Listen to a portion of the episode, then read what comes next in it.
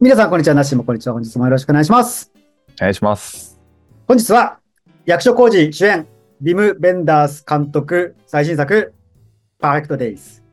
ネタバレ感想編です。はい。と思ったんですけど、ネタバレもクソもあるのかっていうちょっと話はね、あります確。というわけで、本日もよろしくお願いします。お願いします。というまあ、一旦ね、一旦あのーあらすじ語ってもいいですかあらすじね、こ公そう式その。うですね。そうですね。じゃあお行き願まいすし。ます。ありがとうございます。東京渋谷でトイレ清掃員として働く平山、かっこ役所工事は、静かに淡々とした日々を生きていた。同じ時間に目覚め、同じように支度をし、同じように働いた。その毎日は同じことの繰り返しに見えるかもしれないが、同じ日は一日としてなく、男は毎日新しい日として生きていた。その生き方は、美しくすらあった。男は木々を愛していた。木々が作る木漏れ日に目を細めた。そんな男の日々に思いがけない出来事が起こる。それが男の過去を小さく揺らした。なんすかこの後半の詩のようなあらすじは。というわけでまあ、公開からだいたい1ヶ月ぐらい経ちましたかね、これ。そうね。だいぶ遅れてみた感じですよね。私たち。今さ、遅れて見た理由もさ、まあ、予告編自体は12月とかの映画館で見てたりしてたじゃないですか。うんうん。で、まあ、あらすじだけ端的に言うとよ、おじさんの日常じゃないですか。そうね。ちょっとね、他の魅力的な作品の、ちょっとあ甘いねク、クリームたっぷりのお菓子のように、ちょっとそっちにホイホイと釣られていってしまったのかなっていう気がせんでもないですけど、ちうん。その通りです。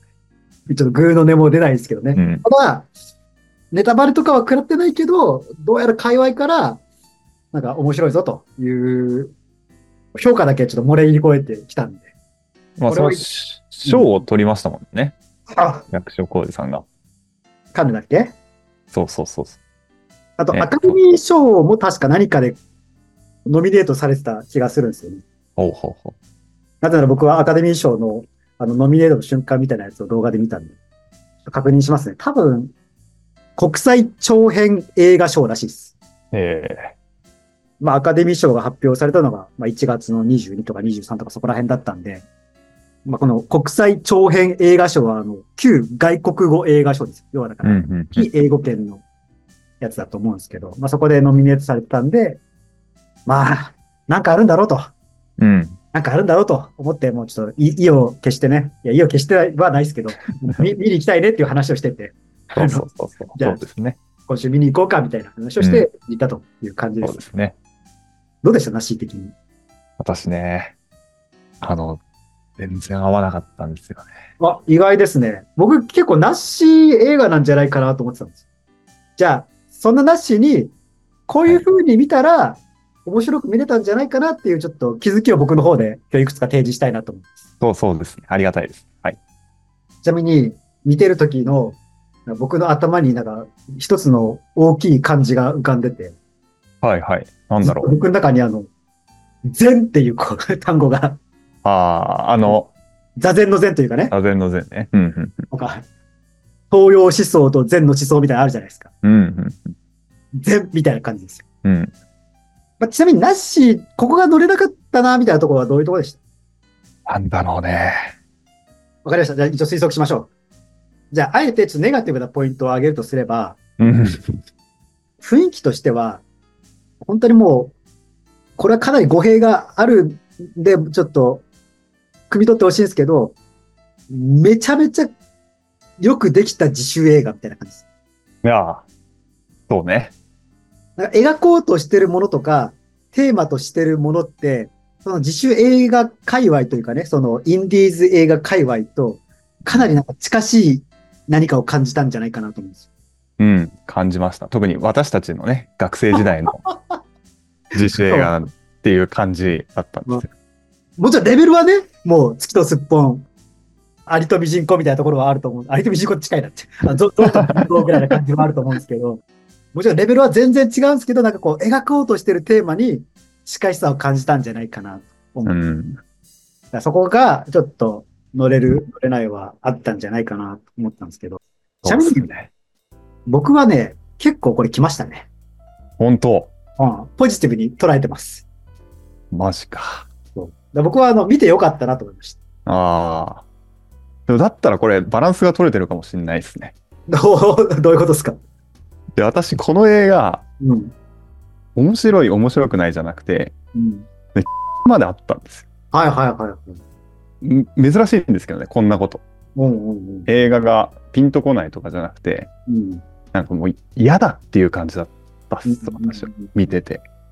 まあ、この、どどういうところがちょっと苦手だなみたいな感じだった、あのー出てくる要素はうん、全部好きなんですよ。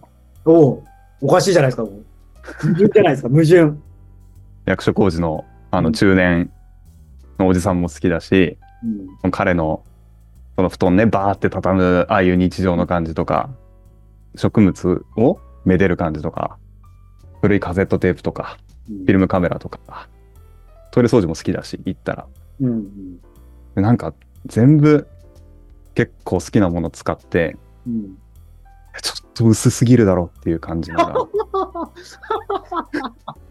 あじゃあもうちょっと言ってほしかったもうもうちょっと行ってほしかったよまあでもそこさバランス結構大事なんじゃないかなと思うんですよまあそうね、感受性の問題かもね、最後のカットで、ぐわーってね、感じられるものもあるのかもしれないけど、私はね、ちょ不思っ議ですねなんか好きな要素詰め込んだのにと、なかそう、ななかんかうん好きなものが否定された感じがして、ああなるほどねだからむそしそろこなんか、うん、き記号として扱うなよみたいなそうそうそうそう、希望として扱うなよなんですよ。はいはいはい、もっとその先があるだろうとそう、ねそう、匂わせに使うんじゃねえとこんなことに私たちの美しい日常を、こんな、 紋切り方で、この程度でっていう、そう、ちょっとね、そこはやっいぱ外国人監督の目線みたいなのもあるんじゃないまあそうよね。そう。それは本当にそうそういうもんなんだろうなって思う。だ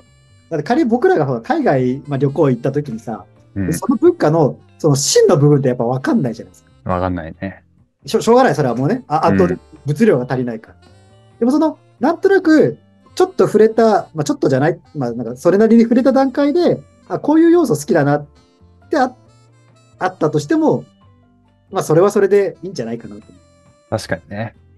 でその証拠にさ、その海外の賞で受けてるじゃないですか。 そうそうそうそう。だから、もうこのバランスとしては100点だったんじゃないです か。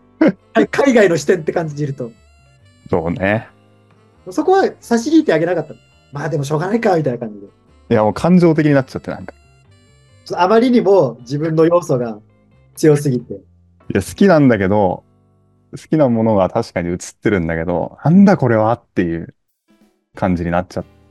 これはちょっと良くなかったですね。そう、なんか、そうなんですよ。あのそう体が熱くなるぐらいだったなんか、じゃあ相当さ、ストレスだったじゃん。それでさ、なんか恥ずかしい気分になったね。自分が否定されてるような、ああの浅さ。 俺が、もしかしたら俺が好きなのはこんぐらい浅いんじゃないかな、みたいな感じ。そうそうそうそうそう、お前の人生この浅さん、このレベルだぞって言われてる感じが、まあね、それぐらいの浅さだから、真実疲れてるから怒るっていうところがあるだろうから、そうなんだと思うんだけど。 まあちょっと気づきがあったらね、いや、こここうしてくれたらよかったんじゃないかなって、もしもし思いついたら、あの、そうねて、くださいそうね。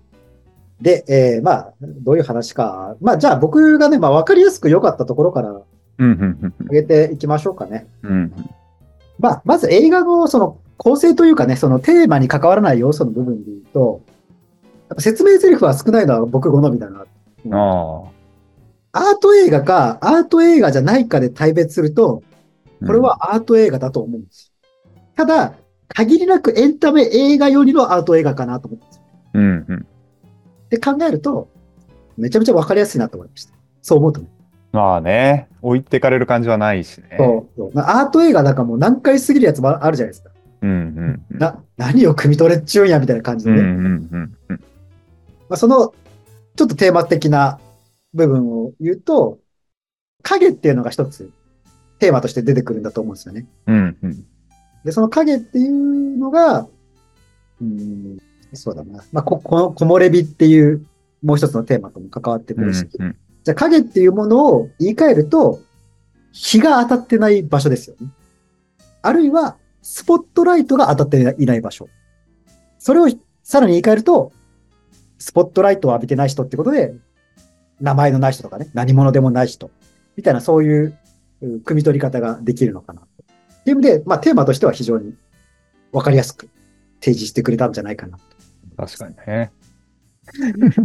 いや、マジで本当そう思います。否定、今のところ、ないんだよな。なんであんなよかったんだろまあ、パーフェクトデイズは全然パーフェクトなデイとは思わないですけど、思わないですけど、思わない日もありましたけど、こう日常に喜びを見出す系じゃ見出す系じゃないですか。う。うん。でそこで言うと、二つの作品を思い出したんですよ、みんなが。はいはい。一つは映画で、About Time っていう映画。はいは覚えいてらはっしゃいまい。すかね覚えてらっしゃいます。あの、スリムなおじさんがうん、そう。タイムスリップしてるやつですね。そうですね。めちゃめちゃ語弊あるけど、全然そんな映画じゃないけど合ってますよ。いい映画だよね。私も好きですよ、あれ。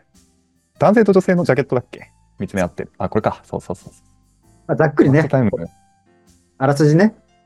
まあ、あの、ピーター・ラビットに出てた男の子ですけど、が、気軽にね、あの過去に戻れる能力があるっていう、まあ、そういうう時間についてをテーマにしたやつですけど、まあ、それのエンディングの方で、最後の方でね、いや僕はちょっとなんか、毎日を特別にする方法を見つけましたみたいな、こう、くだりがあるんです。うん。これは、お同じ日を2回繰り返すことです。うん。だからまず普通に一日をこう忙しく過ごした後に、同じ日、もでもう一回こうタイムスリップというかね、戻って、あの、同じ日をもう一回過ごすと。そうすると、一、回目じゃ気づかなかったいろんないいことに気づきますよ、みたいななんかその、 要素があるんですよね。うんうんうん。顔を見ていなかった店員さんの顔を見てみるとかね。そういう感じ。っていうのを、この平山は一周目で行ってるじゃないですか。なるほど。タイムスリップする必要ないですよ、もう。毎日を噛み締めてるじゃないですか。いや、平山はいいですよ。平山さんは。平山は許されてるんだ。役所広司さんも良かったけどはい。平山さんの生きてる世界のさ、あの、あの、じゃあ、まあ、もう何もうもう一個行きましょう。もう一個ね。そうもそうう。はい、もう一本。もう一個は日本の漫画ですよ。うん。いで、バフロ田中くんです。や、どっちも好きなんだよな。アバウトタイムも、うんアブロ田中も。で、その中で、田中くんじゃないとあるサブキャラクターの一日みたいな話があって、うんうん。まあちょっと汚い話で恐縮ですけど、とにかく、あの、朝一から風俗に行くんですよ。うんうん。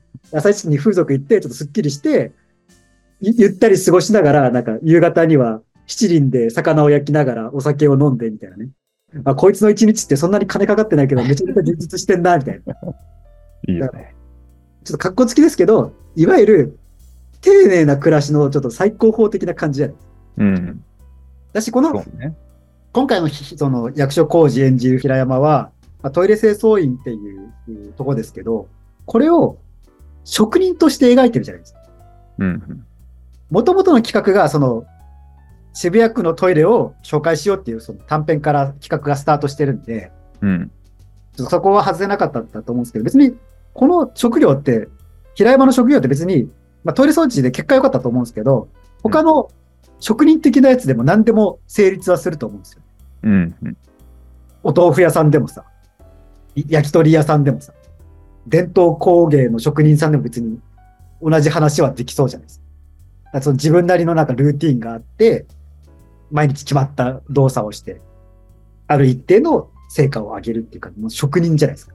うんうん。だからそこの中も、みんなが憧れる丁寧な暮らしの最高峰を、最高峰を、げ劇中でも描かれてるんで、ちょっとまあ差し支えないと思うんですけど、まああんまりこう人に褒められるような仕事ではない平山が実践してるという、そのギャップ、うんうんうん。ギャップ萌えですよ、ギャップ萌え。っうん、ていうところが、面白かったポイントなんじゃないかなと。確かにね。あとはね、なんかこう、過去なんかあったんだろうなっていうことが匂わせ、匂わせ。ねえねえ、そうね。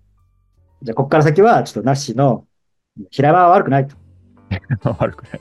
この世界が悪いんだって。いや、それは認めますよ。それはファンタジー要素はありましたよ。ファンタジー要素。うめちゃめちゃファンタジー要素はありましたよ。そそんなことはないでしょ、みたいなね。でもよく考えてくださいよ。目からビームが出るよりマシじゃないですか。いやー、目 からビームが出た方が私は良かった。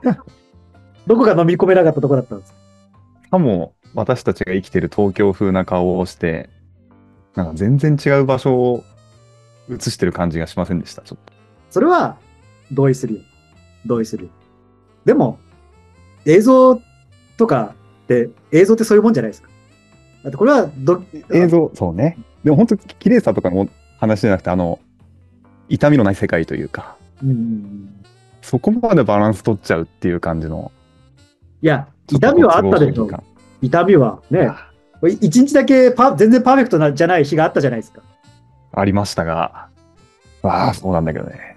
で、なんか雑な感じしませんでした。ちょっと。その救い取り方に。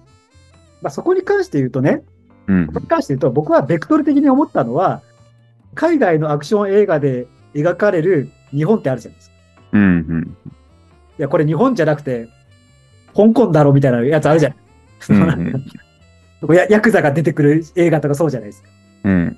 僕は別にそのベクトルで考えてたんで、まあ、あの、なんかそ,、まあそねれで限りなく現実寄りの方かなっていう認識。そうな。ちょっとね、だから冷静になれてなかったんだろうな。なんか何かに。いや、だから自分の好きな要素が出てきたからこそじゃないですか。かもしれない。本当にあの、結構好きなんですよね。あの、なんか PV みたいな。うん。東京運転してるはいあの映像とかも。そうね。いや、まあ、ね、あ の、もうちょっと家のし、家の近くで働けよとは思ったけど、毎日首都高乗ってんじゃねえよとかは思ったけど、でもあの、なんだろうなこう東京で生活したことあって、東京でドライブをしたことがある人間にとっては、なんかめちゃめちゃ、なんかもうあの、東京の移動シーンだけでテンション高まるんですよね。うんうんあ、ここ、あそこのあれだみたいな感じのね。旅行映画ですよ、旅行映画。もうだから、ねその時点で、僕の中ではあのそのフィクション度合いがかなり高まってるんですよね。もうドキュメンタリー、ドキュメンタリーじゃないの、これみたいなね。旅旅行映画ですよ、旅行映画。うん。うんうん。ね、ロードムービーっぽさがあったよね、そ確かに。そう。もう舞台はね、まあ、東京の、まあ、彼が住んでるところは下町の方ですけど、あのスカイツリーの近くなんでね。下町と渋谷と、たたまに下北と、下北とみたいな感じのね。うん。ちょっとロードムービー感はありましたよね。あったね。 じゃあちょっと東京を綺麗に描きすぎ。なんかさ、そう、そう、そうかな。綺麗にというか、せ世界のさ、うん。狭い。世界が狭い。いや、トイレにもさ、も結局映ってないじゃないですか。そこ P 入れましょう。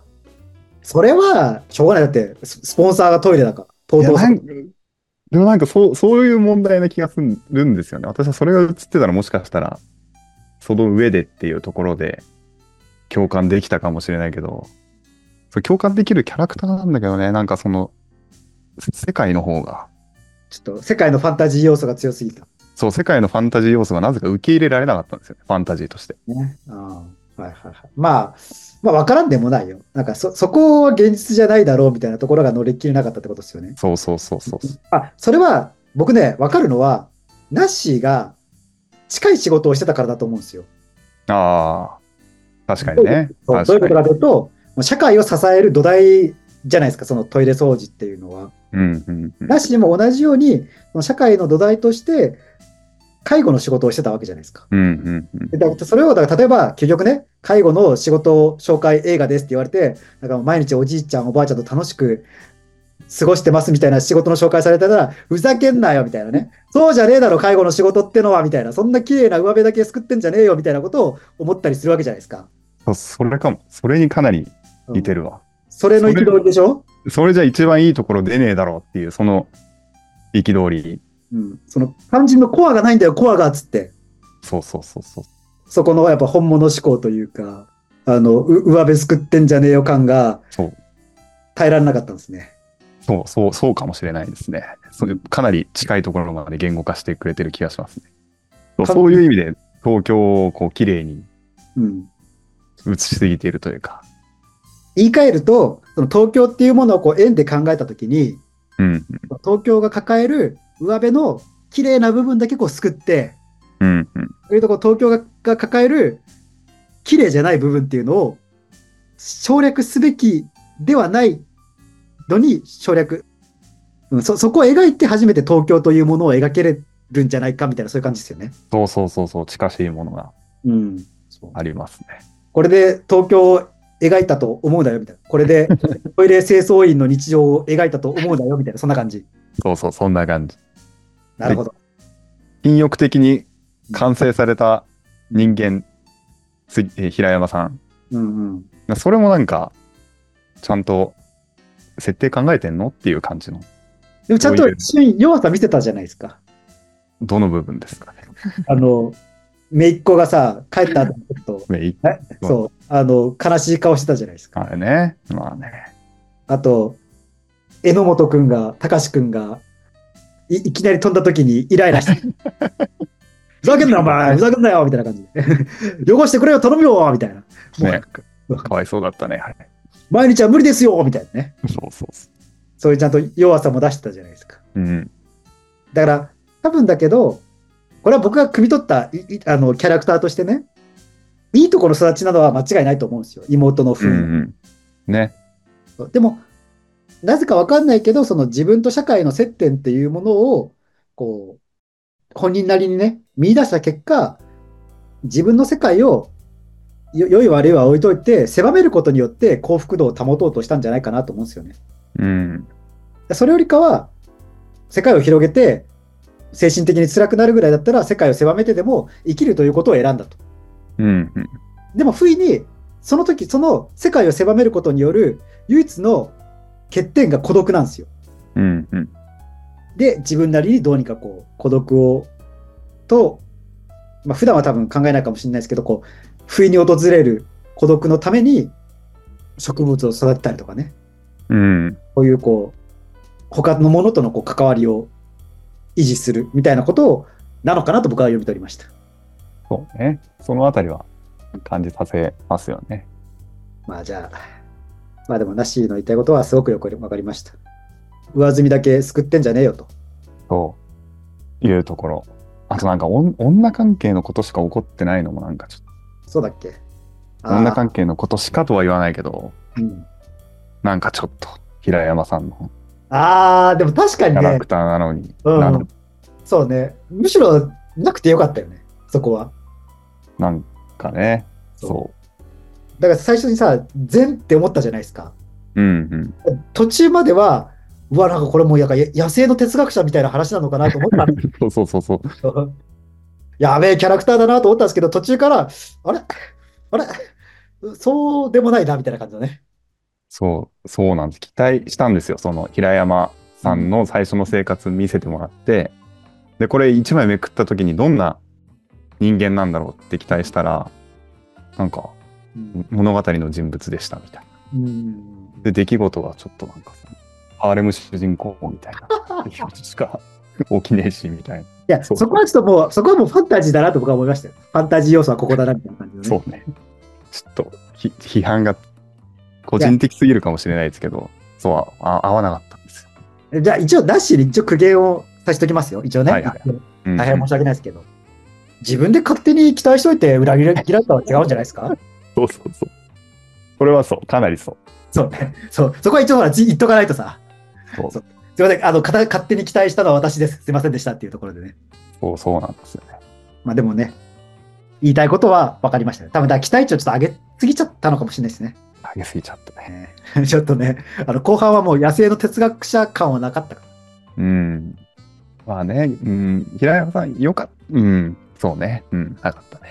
だからまあ、ナッシーには哲学者だと思ったら、なんか存外俗物だったなみたいな。そうそう。しかも、俗物でもいいんだけど、その俗物感も、そんな魅力的な俗物感じゃなかった。で、なんかそはの、めいっ子に言う決め台詞みたいなやつも、ああ、そんな感じか、みたいなね。そうそうそうそう。これ、なんか教養あるキャラっぽいけど、なんかこの発言からはちょっと教養を感じないな、みたいな。って感じ が。ちょっと言い過ぎ、言い過ぎ。もう一度言葉選んで言葉を。めいっ子も、すげえ映画文学部好きなめい,、えー、めいっ子だったじゃないですか。美女のいい。そうねあの、であれは最大のファンタジーじゃないです か。あれ最大のファンタジーですよ。もうあそのそうそのあたりにもさ、反応してた。いやだからもう、だ冷か静じゃないかな。ら僕は途中からちょっと一つ妄想してたのが、うんあのセリフがあるあるキャラクター、あの全員妄想なんじゃないか説をなんか唱え始めたんですよ。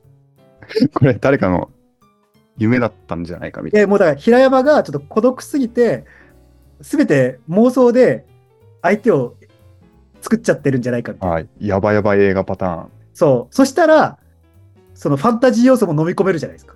確かに確かに。でしょさっきナッシーがこうハーレムって言ってたやつが、全部平山の妄想だったと想像してみてください。 なんかもうすべてが腑に落ちませんか確かにね。え、これアート映画だと思ったら、ホラー映画だったんですかみたいな。確かに、そういう解釈ももしかしたらできるかも。最後の長い、まあ、そう長回しも。そう。最後のな長い長回しでも映画史に残る名シーンだと思いますけど、あのあそこは、なんか、それにこう気づいてしまう自分の理性と、あのき気づかないでおこうとする、あの 理性のぶつかり合いみたいなね、さあ、あの表情も納得できるじゃないですか。確かに。いやー、今日も幸せだなって思う一方で、いや、最近いいことあったなって思う一方と、いやいや、もうそれ全部、お前の、お前の脳内の出来事でしょって、こう、なんか、諭してくる、ちょっとあ、いい。後ろ斜めから見てる自分みたいな。それはうん、いいですね。グッときますね。そうか。ほら、なし、こう映画は味方次第ですよ。そうね。まあ、本当に、そうなんですよ。そう思います。ちょっとね、私は、飲み込めなかったな。1回目、初見では。 でも、今日の、じゃあこの解釈ならいけそう、飲み込めそう。解釈ならいけるけど。あまりにも孤独すぎる男の話って考えたら飲み込めそうじゃないで、そフれはァンタジー要素も全て整理がつくじゃないですか。それはわかるってなる。で、唯一、高志だけは本当にいた。そうあ、高志は本当に飛んでしまったみたいな感じなのね。それはいいけど。で、あの、お昼のさ、なんか神社の境内みたいなのでさ、うん。なんか目線だけ合ってた女性いたじゃないですか。うんうん。結局最後まで会話しなかった女性。うんうん。あれはあの今後の妄想の伏線 ですよ。あのいいつか話し話しかけますよ。いつか。そうね。そうそう考えると恐ろしくないですか恐ろしい。あじ自爆霊でもなくあの妄想だったんですね。っていうね。まっていう、うんまあこうこういう話ができるぐらいあの要素があった映画だったってあ、ことですまあね、本当にこんなに、なんか自分の心が逆に反応する映画、うん。強く反応しましたからね、本当に。川上美恵子先生の言葉を借りれば。はい。人が何に怒りを覚えるかでその人が見えてくるじゃないですか。ああ、はあ、はあ。つまりこのナッシーはこの怒りの源泉を探ることによってより自分というものが分かるわけじゃないですか。いや、確かにそれはそうよ。その意味ではあらゆるコンテンツは感動っていうのは感情を動かすことじゃないですか。で考えたらこれはもう素晴らしくナッシーにとってある意味感動できる作品だったんじゃないですか。確かに忘れられない作品になりましたね。で俺はあの時何に怒りを覚えたんだろうってこう考えることによって自分というものの輪郭が見えてくるわけですよ。 そうね。また見返したいですね、そう考える と。何年か後に。何年か後だから 他なんこ、ここ良かったみたいなところは、そうの、んちゃんと見れたよしさんは、どういうポイントがあったんですか、ああ、そうね。あの、いや、まあでもね、僕はなんかもう、東京、東京散歩ムービーとして最高だなと思いました。ああ、ロード、ロードムービーっていうと。そうね、そう。しかも、大体行ったことある場所ばっかだったんでう、んうん。すげえ見やすいなと思いながら。だかうんうん。ら僕はちょっと、ナッシーほど、まあ、よ、良くも悪くも、社会の土台を支えるみたいな感じではなかったので、ちょっとそこに対しての解像度が薄かったからこそ、なんかまあ割と気楽に見てしまったのかなというふうには思ったし、浅草のさ、あの飲み屋とかあったじゃないですか、地下のう飲み屋。んうんうん。あそこ初めて通った時の衝撃をちょっと思い出しましたよ。うん。東京の地下にこんな、こんな場所あるんですかしかも浅草にみたいな感じ。いいよね。まあ、それは多分僕がおね、おのぼりさんで、こう、一回東京というものを外から見て育った人間だからだと思うんですよね。でもほら、うんまあ、なしはほら、もう気づいたら東京にいたわけでしょまあね。でも私もだいぶ西の方だからね。いや、とはいえよ。とはいえじゃん。電車乗ったらい行ける距離に渋谷があったわけじゃないですか。まあまあ。そこの違いじゃないですか。まあでもそんな感じかな。こんな感じですかね。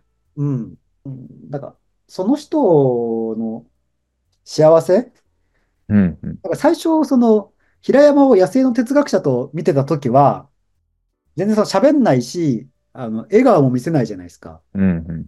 で唯一笑顔を見せる瞬間っていうのが前半だとその社会的なものではなくその人のこう心からのこう喜びみたいなのに触れた瞬間に笑顔になってたんですよ。おうあの、とたかしの耳を触るとああ。男の子とか出てきたじゃないですか。うんうんうん。とか、なんかそういう、なんかその人の本物に触れた瞬間に笑顔になるキャラクターだなと思ってたんですけど、うん後半はね、あれそんなことないな、みたいな感じ のね。あれどうしたや野生の哲学者どうしたみたいなね。展開はありましたけど、まあでも、はい全体としては僕は面白かったなと思いましうん。た。はいまあ、ナッシーはね、合わなかったね。う上積みの綺麗なお水だけを汲んだような感じがちょっと許せなかったのかなという感じですね。なんか勝手にヒステリーを起こして、冷静に見れなかった気がします。音が良かったかな。音と音楽、まあそれはね、上手だなって思うよね。っていうところですかね。じゃあ、ナッシーにお勧めするとしたら、あの何に怒りを覚えたかで、自分自身の要素に気づく、気づけるんじゃないかなと思いますし、えーナッシー以外の人に関してはね、東京の綺麗な風景がいっぱい見れる映画なんで、 自分の幸せとは何だろうなっていうところをちょっと考える。良くも悪くも、お金をかけずに幸福になれるヒントが散りばめられてるんじゃないかなと思います。うんうん。そんな感じでいいですか。はい。まあ多分ね、メインターゲットは50代以上だと思いました。どうなしの映画館。なんか僕の時は少なくともめちゃめちゃ平均年齢高めだったんですよ。ああ。なしどうだったいや、結構若い人多かっあ、本当た。そう。初めて行った劇場で、キノシネマっていう、うんうんうん。木下グループがやってる映画館らしいんですえけど、ー、どこにあるんですか新宿三丁目、あー H&M の近く。あれ、あれ、昔なんかあの角川系の映画館があったとこじゃないですか。あそうだったんだね。うん。わかるわかる、場所わかる。うん若い人が多かったですね。えー、そうなんだ。じゃあすごいね、なんか感性高いですね。確かにね。じゃあそんな感じで、ぜひ、あなたはこの映画、面白いと思うんでしょうかそれとも怒ってしまうんでしょうかぜひ、確認のために映画館で見てくださいという感じですかね。はい。じゃあ、そんな感じで、本日もありがとうございました。ありがとうございました。